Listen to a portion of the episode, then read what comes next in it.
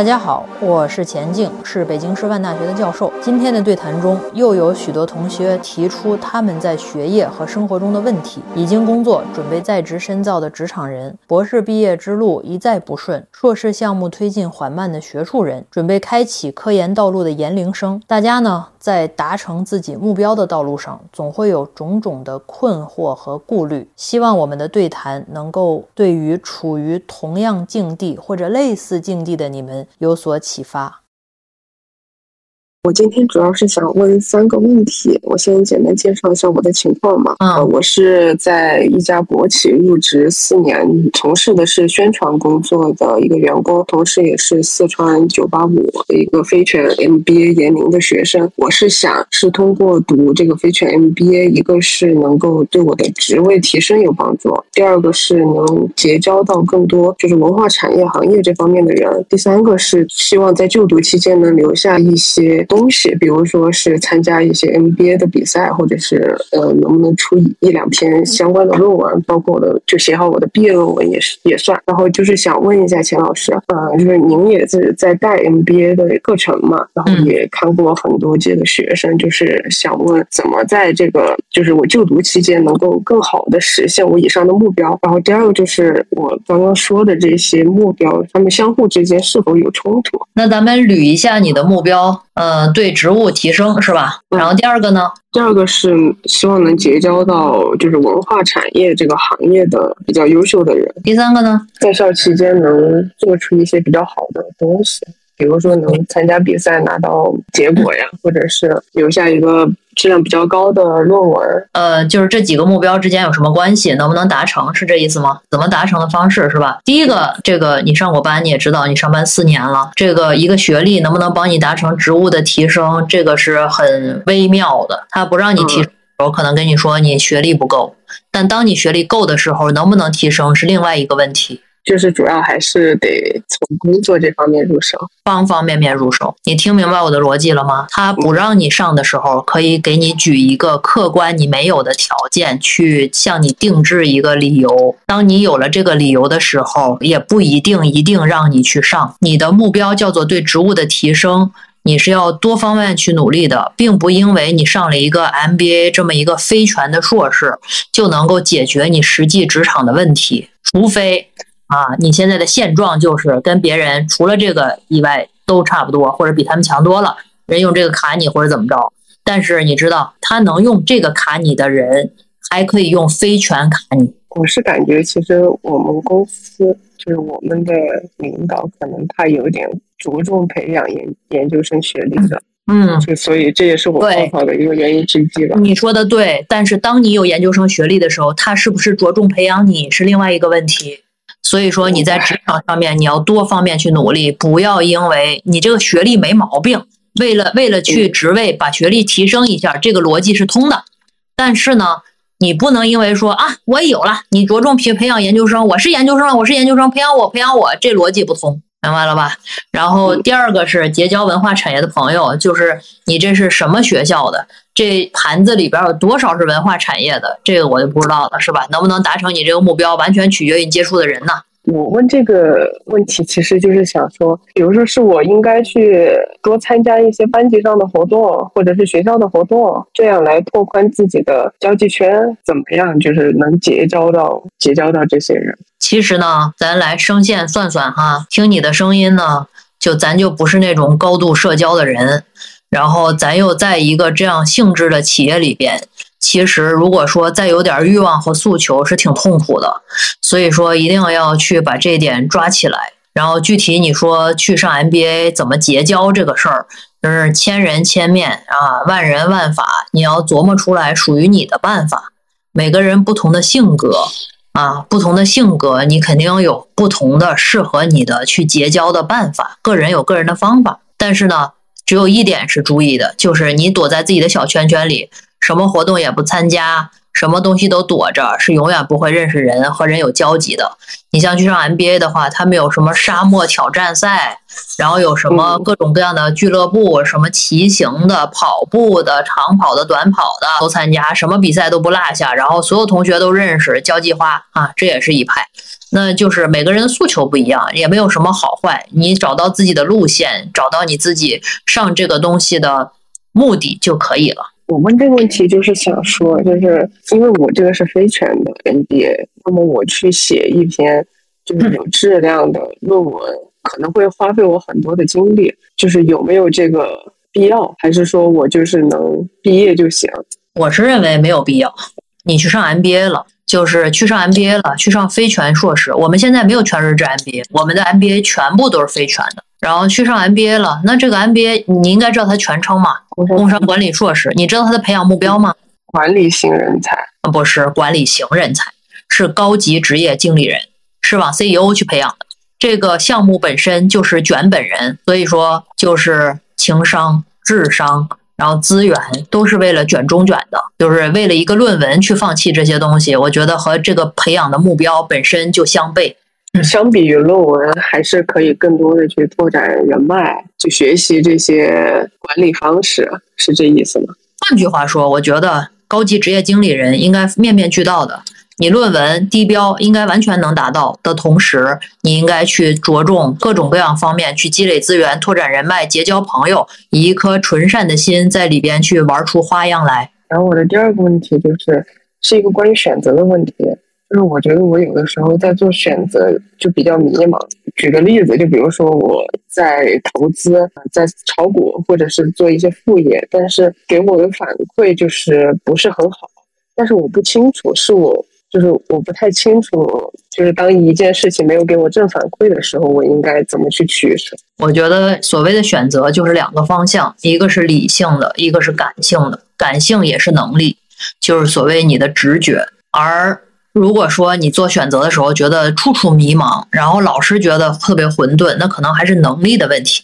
就包括你刚才说的投资啊什么这些东西，我认为能力在这里边占很大的部分，但是很多人觉得这仅仅是运气，这点也非常的荒谬。你所有问的这些问题的结论，其实都可以归于一点，就是要费心思、费体力、费脑力。比如说你要去想要把你这几个目标达成，他不是说老师你告诉我如何，是你如何之下选择了这几个目标，我觉得你选的都挺好的。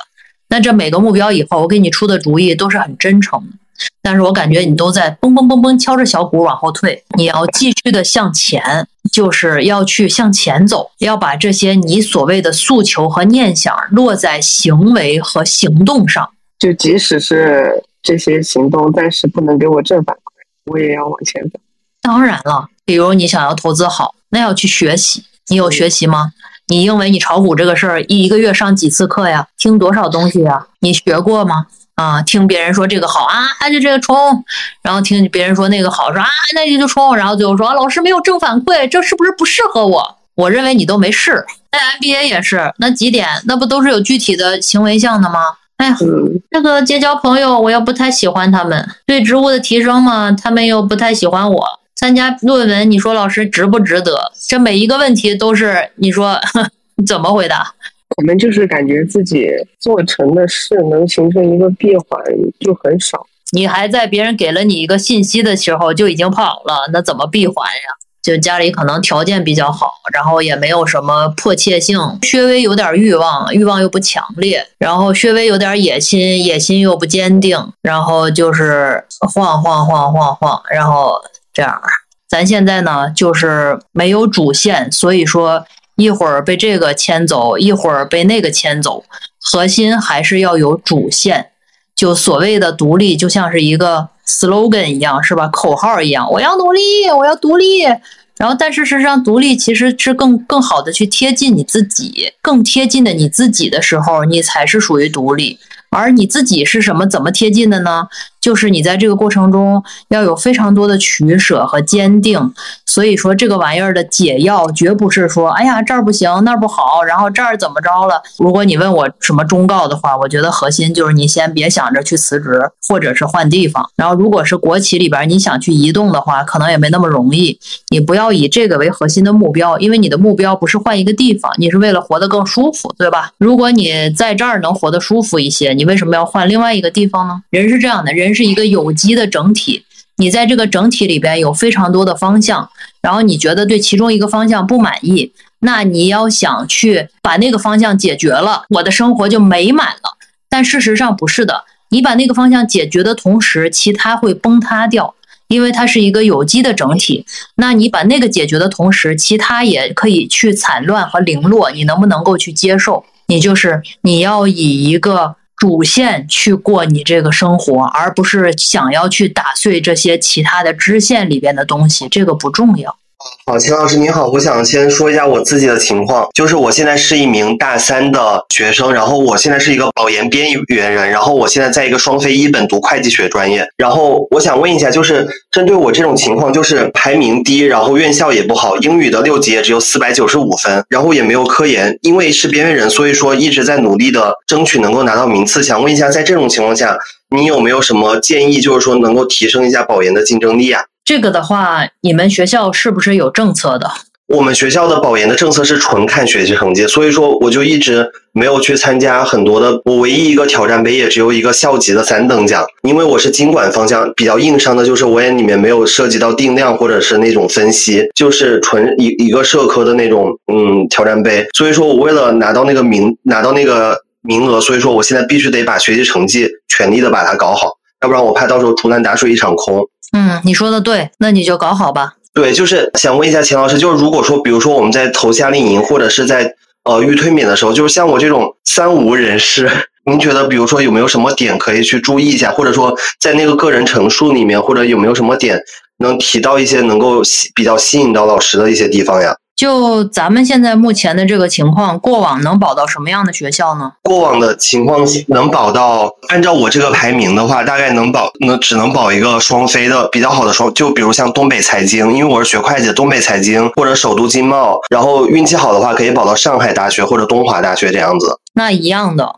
你如果说想要在那个。在那个场域里边，就这些学校的场域里边去出出头的话，那你还是需要有一些科研经历的。老师，我想问一下，如果说是，就是说，如果是发论文的话，就是说，目前的话还是比较建议找一个跟着老师一块儿干嘛？这样？你不用发论文，你也发不了论文，你就是去提升自己的科研经历就行。科研经历，好的。简历上的科研经历。老师还有一个问题哈，就是。呃，因为我们这个会计专业实在是比较卷，然后的话就想问一下，如果说我可能会还考虑跨保到一些什么国际商务呀、资产评估这种专业，然后我想问一下，如果说到时候老师问我你为什么要选择来到这个专业，但其实上我自己内心里面我是只是想上一个好一点的学校，您觉得对于这种情况下有没有什么比较好的一些话术可以分享一下呀？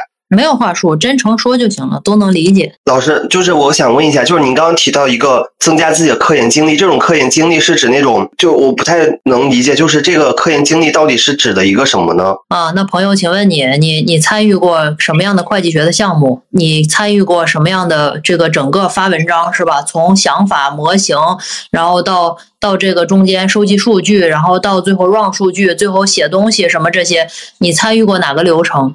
你在这个流程里边做出了哪些贡献？在各个贡献里边，然后你有哪些体会？你能说出来吗？哦，我我我理解你的意思，就是说，嗯，比如说收集数据，我可以帮助老师去收集数据的话，这个就相当于是我的一个科研经历了。当然，很重要的科研经历，这个比你做挑战杯让我听起来更有吸引力一些。好的，好的，太好了，谢谢谢谢秦老师。这叫做，这在我们这个行里边叫做主事哈，就是你带过多大型的数据收集，然后你做过多少人的主事，在主事的过程中，你有哪些的经验和体会，这些都是科研经历。陆老师你好，哎你好，我就是刚刚问了那个，就是我的论文返修了两个半月的那个人啊，就是我现在是博博士博士的四年级了啊，然后我就是因为没有这一篇论文，我就就是像我们。这个学科的话，一般还是要有一篇 C 刊或者 SSCI 去在北京找工作，可能就是才会有人要。嗯，但是我现在就是卡在这儿了。我的中文的这篇 C 刊就是二月份修改，然后到现在没有。然后我的 SSCI 呢，就是已经大修了之后又让我大修，所以我现在就还是很崩溃。我想要拿到的东西一直没有拿到，然后我自己的博士论文呢，就是框架还是比较确定的，但是现在还是缺乏这个静下心来把它写出来的这个情况，所以我就在有时候就在幻想，我说我下半年能不能毕业？会不会突然我这个中文的这个就能给我一个 offer，然后我每天就很急躁，我就去查他，我说会不会有，然后我也去问了老师，我说老师问一下编辑部那边，老师说问了，然后但是编辑部又没有反馈，所以我现在就。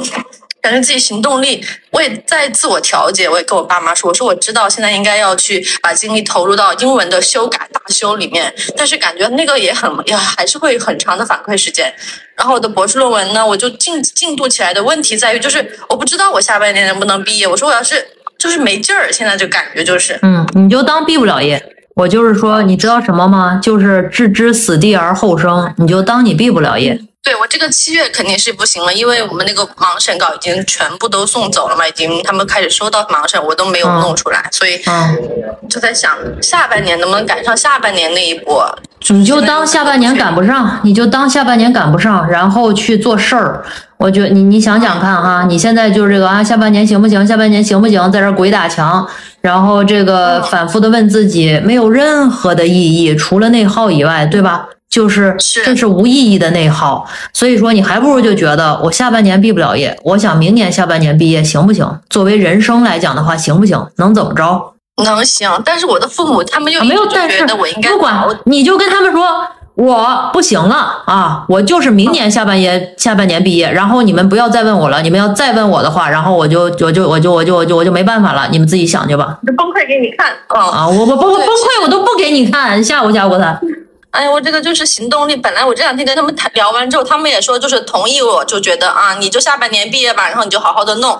但是我觉得还是给了我一些压力，所以你你现在每天都有压力，所以你不妨留出三天时间来，你就琢磨怎么跟他们说，然后你就跟他们说说，嘿，我跟你们说一下哈，上次我还是乐观了，我多方看考虑了以后，我们组里边下半年毕不了业，明年上半年毕不了业，能明年下半年毕业，老师就觉得我牛。是的，老师，我就是你给自己，你给自己留出充裕的时间来，但其实并不影响什么，你明白吗？你假设你明年毕业，它能影响你今年干活吗？影响你吃大米饭吗？倒也没有影响到我的吃饭和睡觉，但我心里老是记挂这事儿啊。所以说，你就把它拖到明年，你你就告诉所有人说，我今年毕不了业了，然后我明年下半年、后年下半年才能毕业呢，你们就别别想了，别问我。那还有一个问题就是我这个就是同伴压力的问题，就是我不是毕不了业嘛，但是我感觉我们组里有学妹好像要毕业了，你连你爸妈都不管，你管学妹呢？就是学妹的论文感觉非常顺利，就是我哎呦，追了很久很久。哎哎哎，我跟你说一下，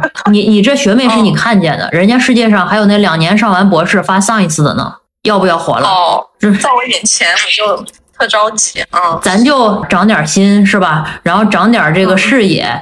你就是因为看见他了，所以说你觉得，哎呀，他他他学妹就他他毕业了哦，我可怎么办啊？我活不下去了啊！他居然还毕业了，哎呦，我的天呐，好丢脸！然后，哎呦，啊啊啊！朋友，博士还没上完呢，丢什么脸呀？咱不要脸啊！嗯嗯，好吧，好的，谢谢钱老师，给了我好多力量。嗯嗯，然后呢，咱不是说拖延完就结束了哈，然后翻到日常里边，你也别想着，哎呀，我未来不要再太有未来时间导向，咱就活在现在。我今儿要写多少字儿，我就把它好好写了。啊，今儿我改三个 point，我就把这三个点给改了啊，我把这 reviewer 的讨厌的 comments 给他回复了，然后，嗯，那明天我改一一个，明天我改个两个，你每天一步一步一步稳健的走，你这个抬起头向前走，幸福在身后，你不能追着幸福追你的尾巴，那你就变成一个圈了。越到后面，感觉我的这个情绪建设特别重要，就是我没有太想那个。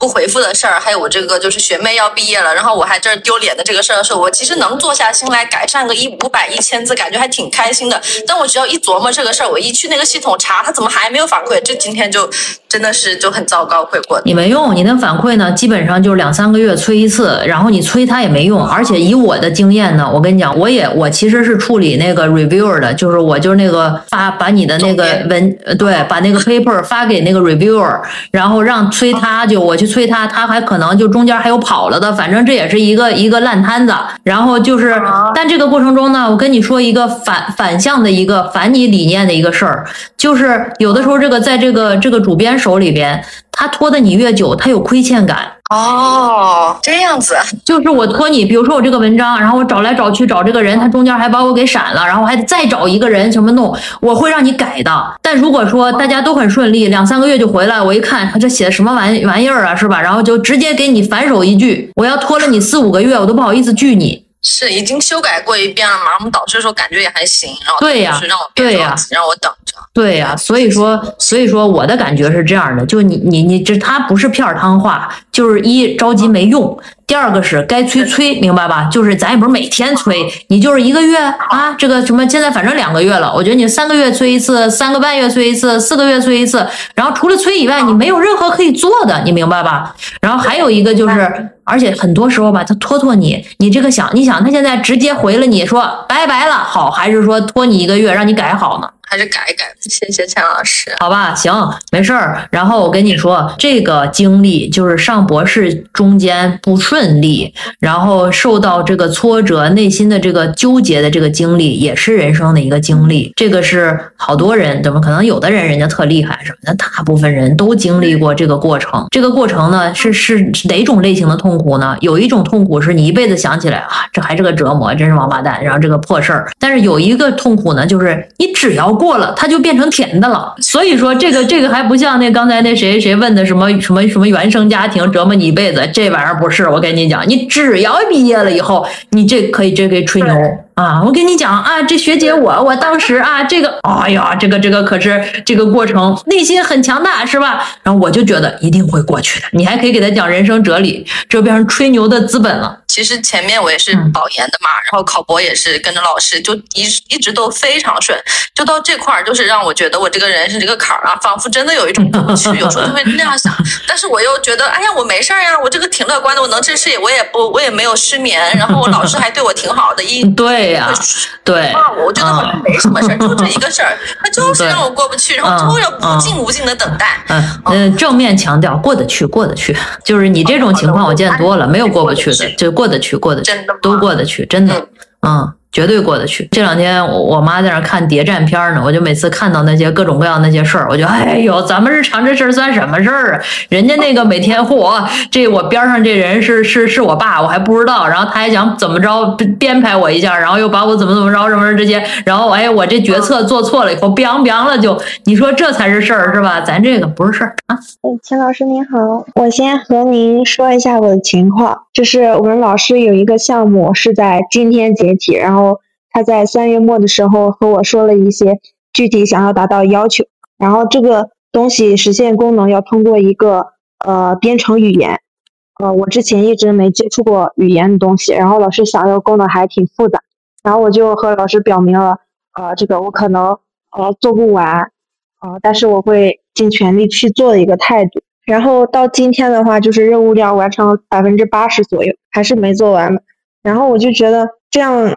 有一种负罪感，就是让课题组的这个名誉啊可能会受损，对方和你下次合作的时候就可能会影响到这个合作。我们老师他经常就是把项目的一些事情安排在结题前的一个月左右这个时间。第一个是项目多原因，第二个是这样可以让他效率高起来。但是我感觉，嗯，我的效率嗯没有那么高。那之后再遇到这样的情况。话我要选择不和老师商量这个事情，然后之后遇到这件事情，然后也是让自己那个效率快起来，然后锻炼一下自己这方面能力，还是说和老师沟通一下这方面东西？呃，之后如果有相关的一些呃任务之类的，可以提前呃分配到，然后提前去做呢？嗯，我觉得没啥，你是不是想太多了？就是有什么负罪感什么的？我觉得大家就是做事儿。比如说，你下次再做这个项目的时候，你就跟他说，你觉得大概哪一部分东西，你在多久能够把它做到非常好，然后另外一部分需要别人去配合和承担，就跟他说清楚就行。那就是现在这个功能大大部分实现了，但是又有一些美化的问题。然后我们老师不断的提不同的意见，然后。我感觉他一直催我的进度，感觉他很急。但是按理来说要交一个差吧，然后起码把功能实现，再考虑别的。但是我们老师就感觉是这个东西要做好，然后也要快。这个项目里面需要他改的代码那部分，他还一直都没开始改。就让我觉得很困惑，这个到底急还是不急？因为我就是这十天左右吧，经常每天晚上啊梦到的也都是和代码相关的一些东西，然后早上起来就很累，每天压力也挺大。我觉得他就是急，又想把事儿干好，但是显然没有特别特别条理。那你就反向领导他嘛，嗯，对吧？从零到一完成了，然后再逐步改进，不就这么点事儿？在在 deadline 之前能改到多好算多好。嗯，就尽力做好，然后放平心态。对对，啊，他就是自己焦虑，你就把他当一个小朋友，需要去照顾的小朋友，是吧？你别觉得他好像在压你，无能为力下边的一种焦躁的外在体现。好的，老师，我明白。嗯，然后还有第二个问题，您听一下，就是我现在是研一进组，到到五月份就进组差不多一年了。然后我之前和老师也聊过，就是之后的一个深造计划是，呃，去他当时的博导那边，哈工大的一位导师那边读博。嗯，然后我现在的科研发表是有两篇 EI，我，现在缺呃一篇 SCI。一个要求，嗯，我想在五月份和我的老师进行一个呃交流，就是呃前一年的一个总结以及未来一年的一个规划。那我想，嗯，是先把这篇 SCI 解决了，然后再去做一些项目来提升自己的一些科研经历呢，还是文章还有项目一起开展？哪个没有那么快拔起来，就先弄哪个呗。听起来是不是论文更慢？论文还快一点，稍微。我我觉得基本上来讲的话，就是所有同学都面临的一个问题，就是很难有人说我先干哪个，再干哪个。你只能是这个阶段最终要干哪个，同时干好几个，差不多是这个逻辑。哦，然后分配一下权重，每天的。对对对对对。干完一个再干一个，这个逻辑线是非常难的。我就是一个跨专业的研领，我的导师呢，他是一个在我们学校算是大牛老师。然后呢，他希望我假假期发两篇核心期刊的论文，然后我就感觉我压力好大，因为我是跨专业嘛，还什么都不太熟。然后我现在。就不敢和他沟通，然后我我就总怕他问问我进度的事，然后我不知道这种情况应该怎么调节一下，然后和他沟通的方式，还有自己的情绪。呃，首先就是他作为一个非常资深的人跟你说这个话，我认为不是在逗你，你觉得是在逗你吗？我感觉他可能是想试试我的潜力，我没有，但我真没感觉他把我这个当成一个真的目标。你是严玲，他让你啥时候发？他让我假期假期写两篇。哦，那你就问问他嘛。你们这行不需要数据吗？啊，需要，因为我学的是产业经济学。我的天，嗯，他可能是在逗你。我因为我我我是从管理类看到这个经济类的，我真感觉啊，我现在看那些都一头雾水。嗯，对你跟他聊聊，我觉得这叫目标管理嘛。你跟他聊聊，然后去看看有没有什么特别呃务实的问题，就是目标。你跟他聊聊你的目标。不要说直接就接受了他这个两两篇的这个目标，然后每天在那躲着他，这个这个逻辑不太对。我感觉自己还是有时候不太敢和他聊，就总担心他可能会忙，然后他可能会不耐烦。我如果问的多了，你没问你怎么知道人不耐烦？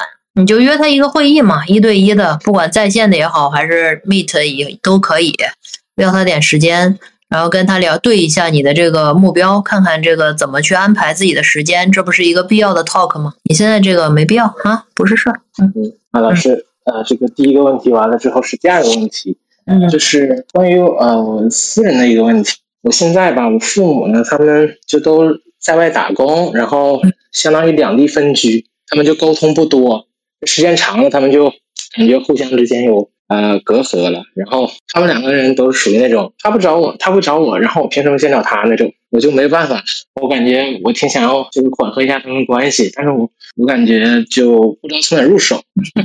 你自己还一脑门子官司呢，还调和人家的关系？人人过这么多年了，不需要你调和，别操心了啊！我认为你既没有这个能力，也没有这个必要去缓和他的关系。但是我觉得他们总会就是。呃，时不时的，有时候可能谁喝酒了，然后就会找我，就找我聊好多，然后之后跟我说另一个人怎么怎么样。那你就跟他说离，这玩笑话。但是这个问题是这样的呀，而且是你现在处于这个情绪压力这么大的情况下，你还是先照顾好自己的事儿吧。你想想，你爸妈也挺逗的，你一个连跟导师去进行一个 talk 都非常害羞害怕的人，他们找你聊他们的感情问题吗？家庭的事儿最复杂，你能解决了他俩的矛盾？他俩这个对人的认知也是有一定偏差的，所以才能找到彼此，说不定正好般配。老师，就是再附加一个问题，就是我感觉自己因为是二战上岸嘛，在上岸之后并没有感觉很轻松，然后我感觉自己就是和一些领导或者说其他老师交流，我就会觉得有一些语塞，我就觉得在这个在之前就没有，不知道为什么。就感觉突然间一时间就沟通能力就变为零，因为你自己没有主心骨嘛，因为你自己现在的主线业务做的不够好，所以你心虚。老师，那我现在是不是应该就多去读读高水平论文，用你那个闲鱼里的方法，就是学术闲鱼里的方法，就是先找找核心。肯定是重要的，肯定是重要的，但是你还是不能规避跟他去聊，你咋还老躲着呢？那我我会去勇敢尝试一下。哦，钱老师好，就是专注力和拖延这么一个问题，就是。我发现我专注力，呃，不是特别好，稍微有一点拖延，嗯，但是吧，就是总能在 deadline 的这个紧要关头之前，充分的展现一下自己的潜能。然后就想问一下，这个这个东西只要是看结果还比较好，它它需要改吗？没事儿，不影响生活幸福就行了。老师是这样，就是你在 deadline 之前，你就是冲刺，老是以这种状态去弄一些东西的话，就很头疼。嗯，那就改呗，啥意思？就是我就是想问一下您，他他这个带给我的一个负面影响，他除了头疼，他好像也没有什么。哎，我觉得没事儿啊，我是觉得一切的人人无完人，你可以选择自己的，大家都觉得你要选择优点，要越来越好的，我不这么认为，我觉得大家选择的是自己的缺点，选择哪些东西我不改了，就这样吧。如果你觉得这东西不影响你生活幸福，你为什么要改它呢？对吧？你改点别的呗，啊。是这样的，老师，因为以后可能有嗯读研、读博的这种计划，他这个如果对我以后影响比较大，我还是想现在就弄一下。要是觉得，那你就弄呗，那你为啥问我呢？但我没读过博，我不知道他这个人。哎呀，拖延不影响读博，就怕你拖延又不出活儿，然后你不不影响做事儿。我觉得一切习惯都可以啊，没关系。今天的节目就到这里，欢迎大家订阅，也期待在评论区听到大家的声音。我们下期再见。